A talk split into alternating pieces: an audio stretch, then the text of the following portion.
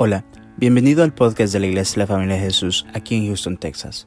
Si te gusta nuestro contenido, por favor déjanos un buen review y síguenos en las redes sociales. Nuestra visión como iglesia son las familias. Esperamos que este episodio sea de mucha bendición para tu vida. Somos tu familia. Vamos al libro de Génesis capítulo 37, vamos a leer una historia, la historia de José. Esta es una historia hermosa en la Biblia. Cuando José era un joven apenas de 16 años, pasó esto. Eh, él era el hijo de Jacob, de las doce tribus de Israel, y era un muchacho con muchos sueños, con muchas ilusiones. Y el papá lo mandó a ver a sus hermanos, qué es lo que pasaba con sus hermanos. Entonces vamos a aprender de esta historia algo que nosotros lo podemos entender para nuestras vidas, porque todo lo que está en el Antiguo Testamento es para que lo apliquemos a nuestras vidas, que nos sirve para nuestra vida. Vamos a leer del verso 18 en adelante. Ya cuando José iba a buscar a sus hermanos, que su papá lo había mandado, dice que los hermanos, dice en el verso 18, ellos alcanzaron a verlo desde lejos. Antes de se acercara, tomaron un plan para matarlo. Imagínense, los hermanos queriendo matar a su hermano, hermano menor. Se dijeron unos a otros, ahí viene ese soñador. Ahora sí que le llegó la hora, vamos a matarlo y echarlo en una de estas cisternas y diremos que lo devoró un animal salvaje y a ver en qué termina sus sueños. Cuando Rubén escuchó esto, intentó librarlo de la garra de sus hermanos, así que les propuso, no lo matemos. No, derramen sangre, arrójenlo en la cisterna en el desierto, pero no le pongan la mano encima. Rubén dijo esto porque su intención era rescatar a José y devolverlo a su padre. Cuando José llegó a donde estaban sus hermanos, le arrancaron la túnica, que era la que el papá le había dicho, la túnica de multicolores, una túnica muy elegante, dice. Lo agarraron y lo echaron en una cisterna que estaba vacía y seca, o sea que se pudo haber matado, porque las cisternas tenían una profundidad más o menos de 6 metros a 10 metros de profundidad. Luego se sentaron a comer en eso, al levantar la vista, divisaron una caravana de ismaelitas que venían de Galad. Sus camellos estaban cargados de perfumes, bálsamo y mirra que llevaban en Egipto. Entonces, que llevaban a Egipto. Entonces Judá les propuso a sus hermanos, ¿qué ganamos nosotros con matar a nuestro hermano y ocultar su muerte? En vez de eliminarlo, vendámoslo a los ismaelitas. A fin de cuentas es nuestro propio hermano. Sus hermanos estuvieron de acuerdo con él. Así que cuando los mercaderes madianitas se acercaron, sacaron a José de la cisterna y se lo vendieron a los ismaelitas por 20 monedas de plata. Fue así como se llevaron a José a Egipto. Cuando Rubén volvió a la cisterna y José ya no estaba allí, se rasgó las vestiduras en señal de duelo. Regresó entonces a donde estaban sus hermanos y le reclamó, ya no está ese muchacho y ahora, ¿qué hago? Enseguida los hermanos tomaron la túnica especial de José, degollaron un cabrito y con la sangre empaparon la túnica. Luego le mandaron a su padre con la siguiente mensaje, encontramos esto, fíjate bien si es o no la túnica de tu hijo. En cuanto Jacob lo reconoció, Jacob es Israel, exclamó, si es la túnica de mi hijo, Seguro que un animal salvaje se lo devoró y lo hizo pedazos. Y Jacob se rasgó las vestiduras y se vistió de luto y por mucho tiempo hizo duelo por su hijo. Todos sus hijos y sus hijas intentaban calmarlo. ¿Por qué? Porque él estaba angustiado que podría morirse. Pero él no se dejaba consolar, sino que decía, no guardaré luto hasta que descienda al sepulcro para reunirme con mi hijo. Así Jacob siguió llorando la muerte de José. En Egipto los madianitas lo vendieron, este es a José ya, como esclavo, a un tal Potifar, funcionario del faraón y capitán de la guardia. Esta es una historia que podemos aprender mucho de ella. Vamos a poner decir como tres personajes que aparecen en esta historia. Uno son los hermanos de José, el otro es Jacob y por último José. Veamos del primer personaje que aprendemos, que son los hermanos de José. Y lo que aprendemos de ellos, que el odio no te lleva a nada bueno. El resentimiento, el rencor y el odio, la envidia, no nos va a llevar a nada bueno. No nos va a llevar a terminar bien nuestras vidas. Aquí se ve claramente que los hermanos de José lo, lo odiaban. ¿Por qué lo odiaban si José no les había dicho, les había hecho nada? Absolutamente nada. Simple y sencillamente porque tenían envidia. Porque era el hijo predilecto de su padre, le había hecho una túnica de multicolores, tenía una gran representación en aquellos tiempos. Y además de eso, era un soñador. O sea, cuando Dios tienes una visión, cuando tú tienes, eh, la gente te ve prosperar, la gente te ve crecer, la gente te, te van a envidiar, te van, te, van eh, a odiar. Pero tú sigue adelante porque Dios está contigo. No te pongas, no mires para tu lado, no mires quién te critica, haz las cosas bien. Pero los hermanos de José, lo que aprendemos es que el odio no los dejó tranquilos hasta que le hicieron al joven, al muchacho de 16 años, que era José, lo que ellos quisieron. La intención de ellos era matarlo, pero de alguna manera Dios intervino para que no lo mataran. Lo hizo a través de Rubén y luego a través de Judá o de Judá para que lo vendieran. Entonces no, no lograron sus propósitos. Pero eso no los dejó tranquilos y lo podemos ver en la Biblia. Ellos, me imagino que pasaron mucho tiempo sin dormir, mucho tiempo sin angustiados y después angustiados porque su papá se les iba a morir por causa de ellos. O sea, la culpa de la muerte de su padre, si se moría, la iban a llevar ellos mismos. Hay leyes espirituales en la Biblia que si nosotros no las aplicamos a nuestras vidas y vamos contra la voluntad de Dios, nos va a ir mal. Y hay leyes espirituales en la Biblia que si las aplicamos, los más bendecidos vamos a ser nosotros. El éxito, de acuerdo a la Biblia, es caminar en la voluntad de Dios, hacer la voluntad de Dios.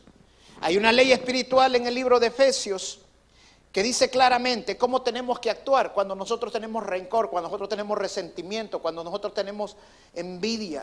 Y la palabra de Dios dice, ¿qué es lo que tenemos que hacer? Mira lo que dice Efesios capítulo 4, verso 32, dice, más bien sean bondadosos, o sea, buenos y compasivos unos con otros y perdónense mutuamente, así como Dios los perdonó a ustedes en Cristo. Muchas veces el daño más grande que nosotros ocasionamos es a los familiares que están cerca de nosotros o a aquellos que nos rodean o a los hermanos en Cristo. La Biblia dice claramente que esa persona que están cerca, esa familia que está cerca de nosotros, esos hermanos en Cristo que están nosotros, tenemos que, que ser buenos con ellos, perdonarlos a ellos, ser compasivos unos con otros. No dice a los que nos caen bien, sino que a todos. O sea, bien sencilla los principios de Dios, pero necesitamos aplicar los principios de Dios en nuestras vidas para ser bendecidos. La segunda cosa que aprendemos es a través de la vida de Jacob. ¿Qué aprendemos a través de Jacob? Lo que tú siembras vas a cosechar. Si siembras engaño, vas a recibir engaño. Si siembras mentiras, vas a recibir mentiras. Si siembras odio, vas a recibir odio. Jacob, si nos acordamos de la historia de Jacob, el mismo nombre de él significa engañador. Y él con su madre engañaron a su padre Isaac para quitarle la primogenitura a su hermano. Y con engaños se la robaron, se la quitaron a su hermano. Pero si nosotros vemos en el transcurso de la vida de Jacob, ¿en qué terminó todo? Que él terminó recibiendo lo mismo que él había sembrado. Se fue a trabajar con su suegro y su suegro lo engañó no una vez, sino que varias veces. Y en esta historia, ¿quiénes lo terminan engañando? Sus propios hijos. Cuando le traen una túnica que habían manchado con la sangre de un animal. Y él está a punto de morirse de agonía por la muerte de su hijo querido.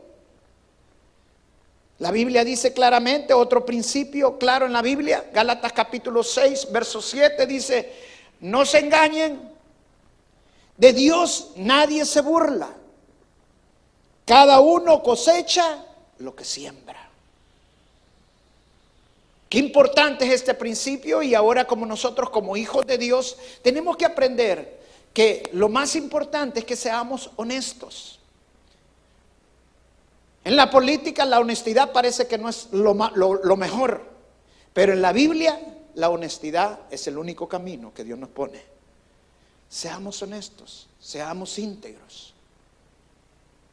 El último que vamos a, aprender es de la vida de José. Y ahí es donde yo me quiero quedar. ¿Qué aprendemos de la vida de José? ¿Qué aprendemos de lo que vivió José? José cayó al fondo del pozo. Los hermanos que le tenían envidia, que lo odiaban, lo quisieron matar. Gracias a la vida de Rubén, que no lo hicieron, Rubén quería rescatarlo. Y lo que fueron, le terminaron tirando desnudo, chulón, al fondo de un pozo. Y allí lo pensaban dejar para que él se muriera y los animales se lo terminaran comiendo. Pero gracias a que venía una caravana, se les ocurrió mejor venderlo como esclavo. Pero ¿qué pasó cuando él estaba en el fondo del pozo? ¿Qué aprendemos de la caída del fondo del pozo de José? Tres cosas vamos a aprender de lo que José vivió, de lo que José pasó. Y lo primero que vamos a aprender es a entender claramente que en el cielo no hay pánico. En el cielo solo hay planes. Piense por un momento, cuando José cayó al fondo del pozo, cuando José cayó en lo más profundo, Dios no dijo, wow, qué malo los hermanos de José, ¿por qué hicieron esto? Oh, no, Dios no se sorprende, hermanos. Dios es un Dios que todo lo tiene conocido. Para Dios todo está planificado. No quiero decir con esto que era el plan de Dios que José cayera en el fondo del pozo. No, ese fue ocasión del corazón malo de sus hermanos. Pero sí Dios ya tenía un plan para liberar del fondo del pozo a José. Eso significa que en la vida, por muy bella que la vida parezca, van a haber pozos. Y vamos a tener que caer al fondo del pozo. Yo he aprendido en la vida que cuando caemos al fondo del pozo era necesario. Porque solamente en el fondo del pozo podemos buscar a Dios muchas veces. Solamente cuando estamos en el fondo del pozo es cuando realmente necesitamos a Dios y entendemos que es el único que nos puede sacar del fondo del pozo y que nadie más nos puede rescatar. José era el único que estaba en el fondo del pozo y él sabía que sus hermanos no lo iban a sacar y que el único que lo podía sacar era Dios. Los pozos en Israel en los tiempos de antiguos eran unos como unos cuartos grandes de 6 por 6 o 7 por 7 metros de ancho cuadrados y de profundidad de 6 a 10 metros de profundo. Tenían rocas en todas las paredes para que el agua no se, no se fuera y en, y en el suelo. Y cuando él estaba en el fondo del pozo, el único lugar que él podía ver era para arriba. El único lugar donde había luz, el único lugar donde él podía salir era para arriba. ¿Por qué? Porque Dios permite que vayamos al fondo del pozo para que lo busquemos a Él, para lo que lo miremos al Señor. El pozo es la prueba que Dios permite que nosotros pasemos en nuestras vidas. La Biblia dice claramente que nuestra fe tiene que ser probada. Un niño que estudió mucho para su examen final y estaba estudiando y estudiando, ya no aguantaba de tanto estudiar. Se puso a orar una noche, ya el día siguiente tenía el examen y le dice, Señor, si me muero antes del examen, está bien, Señor, ya no hago este examen, gracias a Dios. Hay gente que cree que con morirse es la solución de sus problemas. Como este niño que pensó que era lo que solución de su problema, porque estaba agoneado por el, por el examen. Yo te voy a decir una verdad. En la vida lo normal es que primero aprendes la lección y después pasas las pruebas, pasas el examen. En la Biblia es todo lo contrario de acuerdo a Dios. Primero pasas la prueba y después aprendes la lección de la prueba. Es necesario muchas veces que pasemos la prueba que solamente en el fondo del pozo reconocemos quién es Dios. Hay cosas que ningún seminario te lo puede revelar. Ningún pastor te lo va a poder revelar a través de una prédica. Pero estando en el pozo del fondo del pozo, viene la revelación de la presencia de Dios a tu vida. Viene la revelación que solamente Dios te puede salvar y rescatarte donde estás. Y solamente ahí reconoces y entiendes que en el cielo no hay pánico. En el cielo soy planes. Y si estás en el fondo del pozo, era porque era parte del plan de Dios. Porque para Dios todo está planificado. Dios tiene todo bajo control. Amén. La vida muchas veces parece como que fuera un rompecabezas. El otro día en Navidades, mis hijos, junto con John y Brian, estaban armando unos, un rompecabezas grande. Y yo miraba que pa, y, salía a ver si ya van, y ya lo llevaban más armado. Y yo, wow, qué genio estos muchachos. De... Porque yo no entendía cómo es que lo iban armando, pero tenían una caja y en la caja está la imagen de lo que tenían que ir armando. Y solamente así lo pueden armar. Si usted pierde esa caja donde está el dibujo, la foto del ronquepecabezas, entonces ya no le va a encontrar cómo armarlo. Así parece muchas veces la vida de frustrante. Porque pareciera que nuestra vida es un rompecabezas y nosotros no tenemos la imagen de lo que estamos viviendo. Pero quiero darte la noticia que a Dios no se le ha perdido ninguna pieza del rompecabezas ni se le ha perdido la imagen de tu rompecabezas. Dios tiene todo bajo control. En el cielo no hay pánico, solo hay planes. La segunda cosa que aprendemos muy claramente a través de José, que en este pozo, por duro que parezca, muchas veces nosotros pensamos que nuestras cosas son pura coincidencia. José estaba en el fondo del pozo y dice la historia que los hermanos después que lo aventaron y estaba José en el fondo del pozo se pusieron a comer como que no habían hecho nada. Pero cuando levantaron la cabeza vieron que venía una caravana. Quiero decirte que en el cielo no hay pánico, solo planes, pero también en el Dios no es un Dios de coincidencia. Porque muchas veces nosotros cuando las cosas de repente nos parece que ahí viene la solución para nosotros, decimos, wow, qué coincidencia, qué suerte. La suerte no existe. Proverbio claramente lo dice, que la suerte es decisión de Dios. Las coincidencias es una decisión de Dios. Me recuerdo cuando nosotros con mi esposa Estamos tramitando los trámites para venirnos aquí a Estados Unidos y fuimos a la embajada americana para que nos dieran la residencia y teníamos la entrevista en la, embajada americana. Fue algo tremendo.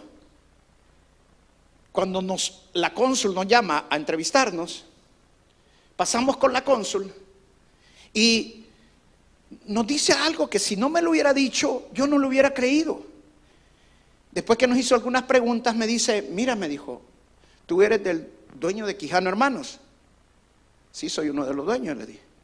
Ah, me dijo, porque fíjate, me dijo que cuando yo vine aquí a este país, me dijo, no me estaban esperando en el aeropuerto, me tuve que venir en un taxi. Y el taxista no conocía la embajada. Es increíble. La embajada es algo que más un taxista lo tiene que conocer. Pero así nos lo dijo, no conocen la embajada. Y paramos en Quijano Hermanos y allí nos dijeron cómo llegar a la embajada americana. Yo dije por dentro, wow, qué suerte que esta mujer llegó aquí, no hermanos, así me van a la residencia. No es suerte, era el plan de Dios. Así como José podría poder, qué coincidencia que venían esta caravana. Y de primera coincidencia, en el momento que lo tiran, justamente lo acababan de tirar, cuando levantan la cabeza, pa, aparece la caravana. Qué coincidencia. La segunda coincidencia, que iban para Egipto. Wow, qué coincidencia. La tercera coincidencia es que se lo venden a un oficial del faraón. ¡Wow! ¡Qué coincidencia! No, hermanos, no es coincidencia. Era parte del plan de Dios. Ya Dios había puesto caravana, ya tenía un plan de cómo rescatar a José. Dios tiene un plan para tu vida y para mi vida, un plan maravilloso. Dios no es un Dios de coincidencia. En el cielo no hay pánico, solo hay planes para tu vida y los planes de Dios son un plan de, bien y no de mal.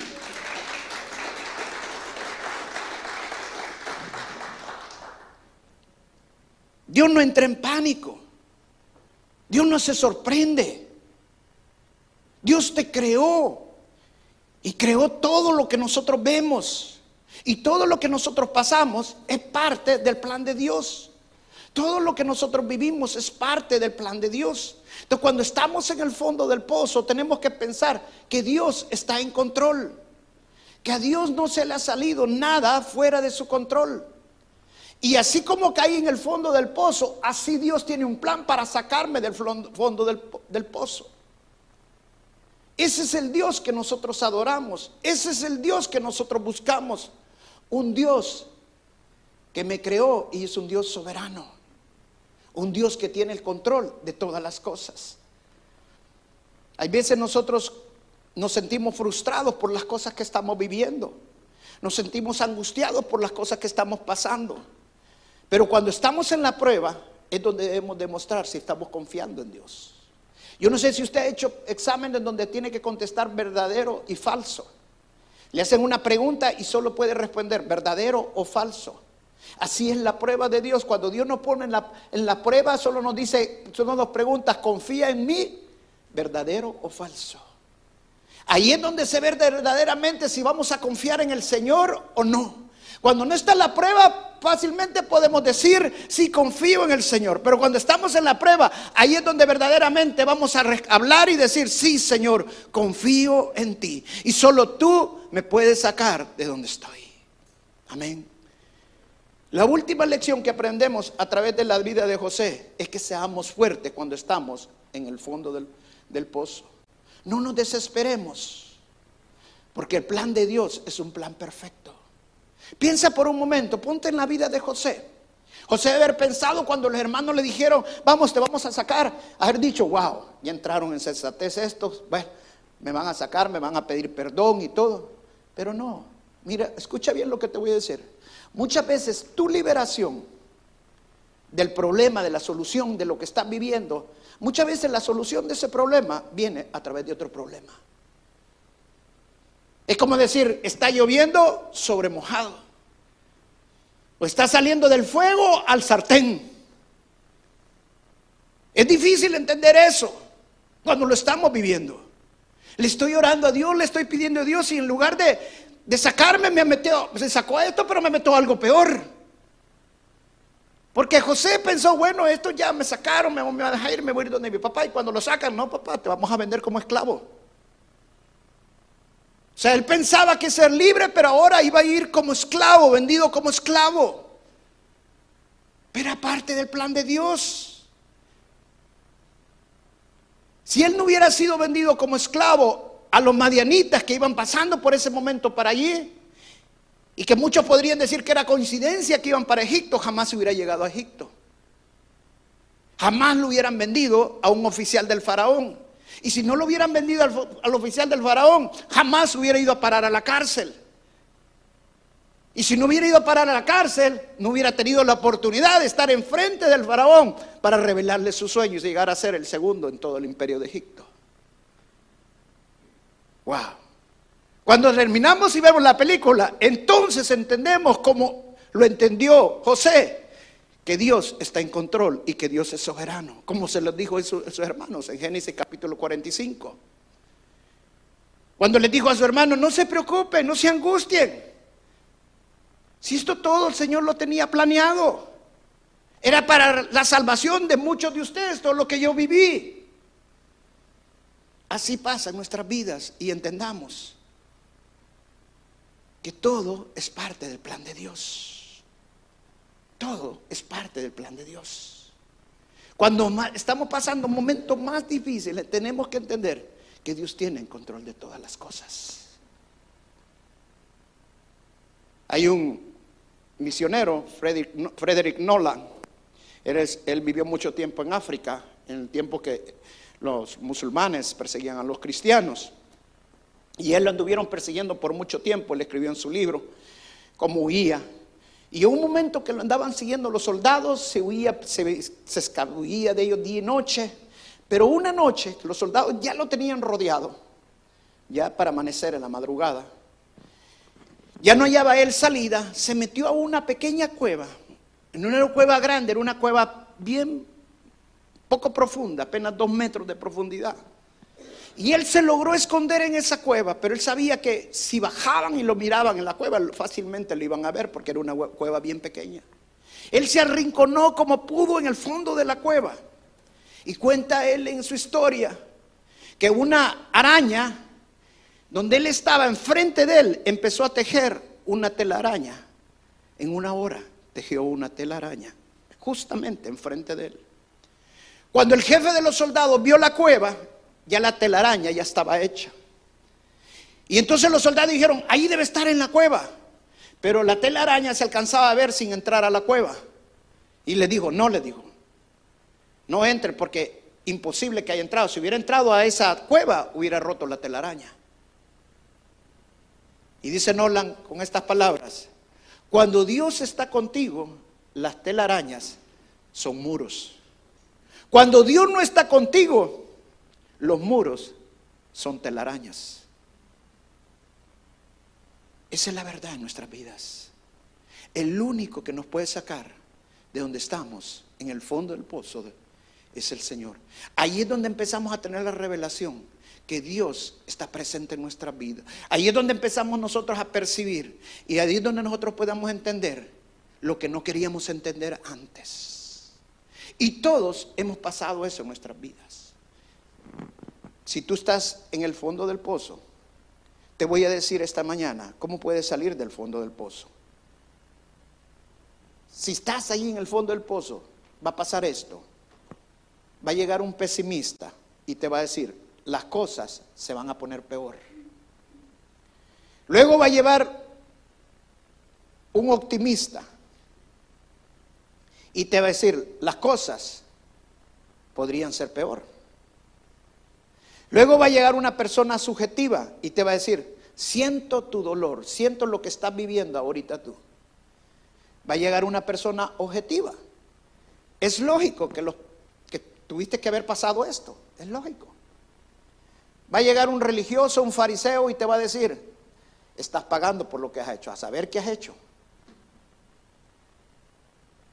Va a llegar un predicador y te va a decir, declara que no estás en el fondo del pozo. Va a llegar un ingeniero y va a medir el pozo. Pero por último va a llegar Jesús. Y Jesús va a bajar al fondo del pozo. Y Jesús te va a sacar del fondo del pozo. Porque Él tiene un plan para liberarte. Un plan para sacarte. Amén. Es necesario muchas veces que nosotros pasemos lo que hemos pasado. Esta pandemia del empezó el año pasado, mucha gente creía que al pasar el 2020 se iba a acabar la pandemia y estaban deseosos que pasara el 2020 para que la pandemia pasara. Y si no ha pasado la pandemia, no te llenes de miedo, no te llenes de paranoia, no te llenes de angustia, no te Hermano, Dios está en control de todo. Amén. Nosotros adoramos un Dios poderoso, un Dios maravilloso. Yo no me preocupo si ya va a pasar mañana, que cuando van a sacar la vacuna. Hermano, ya no me preocupo de nada de eso. ¿Sabes por qué? Porque donde estoy, Dios está conmigo. Así como Dios estuvo con José en el fondo del pozo, así como José estuvo con él cuando estaba en la casa del oficial del, del, faraón, así como Dios estuvo con José cuando estaba en la prisión, también estuvo con José cuando él era el segundo de Egipto. O sea, Dios estaba con José en todo tiempo. Dios también está con nosotros en todo momento y en todo tiempo, en medio de la pandemia, en medio de cualquier circunstancia que nosotros estemos viviendo. Ahí está el Señor con nosotros y Él está en control de todas las cosas. Recuerda que en el cielo no hay pánico, solo hay planes. No es coincidencia, no es suerte las cosas que nos toca pasar. Es parte del plan de Dios. Nosotros platicamos con mi esposa muchas veces que si no nos hubiéramos conocido como nos conocimos, nosotros nos conocimos en la escuela militar, quizás no nos hubiéramos conocido, decimos, pero a la misma vez caemos en otras cosas, en otras circunstancias. Mi hermana tenía una casa justamente a la par de la casa del papá de mi esposa. ¿Qué hubiera pasado un día? Yo iba a vivir a, mi, a mi, hermana y, y ahí hubiera estado mi esposa. Y si cuenta la historia que les cuento siempre. ¿verdad?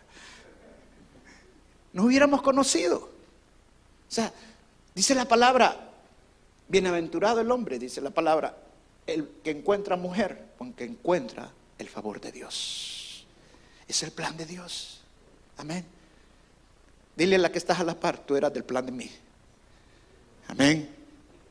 Es el plan de Dios. Hermano, la vida es bella. Disfrútela. Amén. Todo lo que nosotros vivimos es parte del plan de Dios. ¿Por qué? Porque somos hijos de un Dios todopoderoso. Hay veces es necesario llegar al fondo del pozo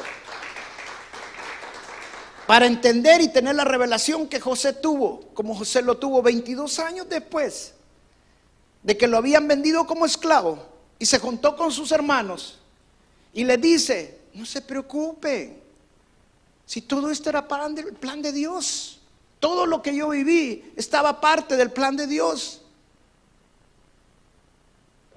Dios tiene el control de todas las cosas. Y hay veces Dios opera justamente en el último momento. ¿Y sabe para qué? Para ver si pasamos la prueba. Ahora que pasaste la prueba, te voy a hacer una pregunta. ¿Qué aprendiste de la prueba? Porque la prueba se hace primero y después viene la lección. ¿Qué hemos aprendido de la prueba que Dios permitió que nosotros pasáramos? Gracias, Señor, te damos. Vamos a pararnos y decirle al Señor, gracias por la palabra que nos has dado esta mañana, Señor, para entender, Señor que muchas veces en la vida nosotros nos preguntamos, ¿por qué he pasado lo que he pasado? ¿Por qué he llegado al fondo donde tenía que llegar? ¿Por qué tuve que caer al fondo del pozo, Señor? Lo más seguro que José, cuando cayó al pozo, lo más seguro es que tuvo que haberse quebrado, tenía que haberse roto la cabeza o incluso haberse muerto, porque era un pozo muy profundo. Pero Dios tenía el control de todas las cosas. Yo estoy seguro que Dios puso ángeles a que lo agarraran, que lo cacharan y no le pasara nada. No fue casualidad. No fue suerte de que él no le pasara nada. Hay veces cuando yo estaba en la Fuerza Aérea y, y, me había librado de alguna situación, siempre decía, no me tocaba. Ahora entiendo que era parte del plan de Dios que Dios tenía un plan maravilloso para mi vida, así como la tiene para tu vida. Y muchas veces nuestra liberación viene a través de otros problemas. Pero es porque Dios está dirigiendo tus pasos, porque si no hubiera sido a través de eso, hubiera buscado otro camino. Y Dios quiere llevarte donde Él quiere llevarte, para que hagas lo que Él quiere que hagas. Dice la palabra que Dios tiene planes y los planes de Él son de bien y no de mal. Él nos ha creado para cosas buenas y cosas maravillosas. Nos ha creado para extender su reino y dependemos de Él en todo. Cuando estés angustiado, cuando estés en problemas, dale gracias a Dios. Porque cuando tú le das gracias a Dios en esas circunstancias, entonces es porque estás entendiendo que Dios es soberano. Pero cuando te enojas con Dios y empiezas a decir, no, Señor, ¿cómo te voy a dar gracias? Y mira lo que en lugar de sacarme peor me está yendo. Es porque no has entendido que todo es parte del plan de Dios. Dios tiene un plan maravilloso. Disfruta cada momento de tu vida. La vida es bella en el Señor. La vida es maravillosa en el Señor. Disfrútalo. incluso en esos momentos difíciles. Porque has entendido esta mañana que en el cielo no hay pánico. En el cielo solo hay planes. Y que las cosas que muchas veces nosotros pensamos que ha sido coincidencia, suerte, Y cuando estamos allí, digo, y si me volviera a tuviera la suerte de volver a pasar esto. No, hermano, ora al Señor. Porque Él está moviendo todas las cosas. Él está moviendo todas las cosas. De una manera maravillosa. Muchas veces no vemos la respuesta ponte una persona que tiene una situación que resolver, tal vez una situación legal, y necesita la respuesta para esa situación. Y se empieza a afanar, se empieza a angustiar y busca mover muchas cosas para arreglar la situación. Y en lugar de arreglarla, se enreda más. Otra persona que tal vez no tiene trabajo y necesita el trabajo. Se empieza a llenar de angustia, se empieza a llenar de miedo. Y el Señor te dice, no, no esa es la forma, hijo. Ese es el tiempo que necesitas más buscar de mí. No te llenes de ansiedad, no te llenes de miedo. Ahí es donde tengo que buscar al Señor y saber que Él está en control de Él, que en el cielo no hay pánico, sino que hay planes. Y Dios tiene un plan maravilloso. Y te vas a dar cuenta que en el último momento esa situación legal se va a resolver. En el último momento ese trabajo va a llegar. En el último momento esa, esa respuesta va a llegar. Esa sanidad va a llegar. Esa solución para tus hijos va a llegar. El cambio de tus hijos va a llegar. El cambio de tu esposo tu cónyuge va a ser. Pero Dios lo va a obrar. Solamente confía en Él. Él es un Dios soberano. Sé fuerte. Cuando estamos ahí decimos, ¿por qué tuve que pasar esto? Y te haces preguntas. Si hoy que estoy buscando de Dios es cuando no me tendría que ir así, pero me está yendo de esta manera. Es porque era necesario que pasaras eso, hermano. Era la prueba de tu fe. Para ver qué aprendes de la lección. Una vez más te lo digo.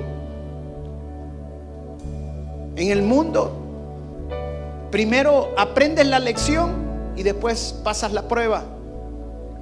Pero de acuerdo a las cosas de Dios, en el reino de Dios, primero pasas la prueba y después vemos que aprendiste de la prueba. ¿Qué aprendiste? ¿Cuál es la lección? Porque hay cosas que ningún libro Ningún seminario me lo va a enseñar. Por eso era necesario que pasara lo que pasó. Por eso era necesario que tocara fondo. Porque solamente estando ahí en el fondo podía ver para arriba. El único lugar donde puedo ver es para arriba. Esto, el único lugar donde puedo buscar es al Señor. Ya no tengo a nadie más, solamente a Él. Van a llegar muchos pero no van a ser la solución. Así como le pasó a Job, llegaron muchos amigos, pero al final solo lo estaban juzgando. Y lo único que lo podía ayudar era el Señor. Él es el único que te puede rescatar del fondo del pozo, del fondo del foso cenagoso. Él es el único que nos puede sacar de ahí donde estamos. Gracias Jesús. Cántale al Señor esta mañana, alábalo con todo tu corazón.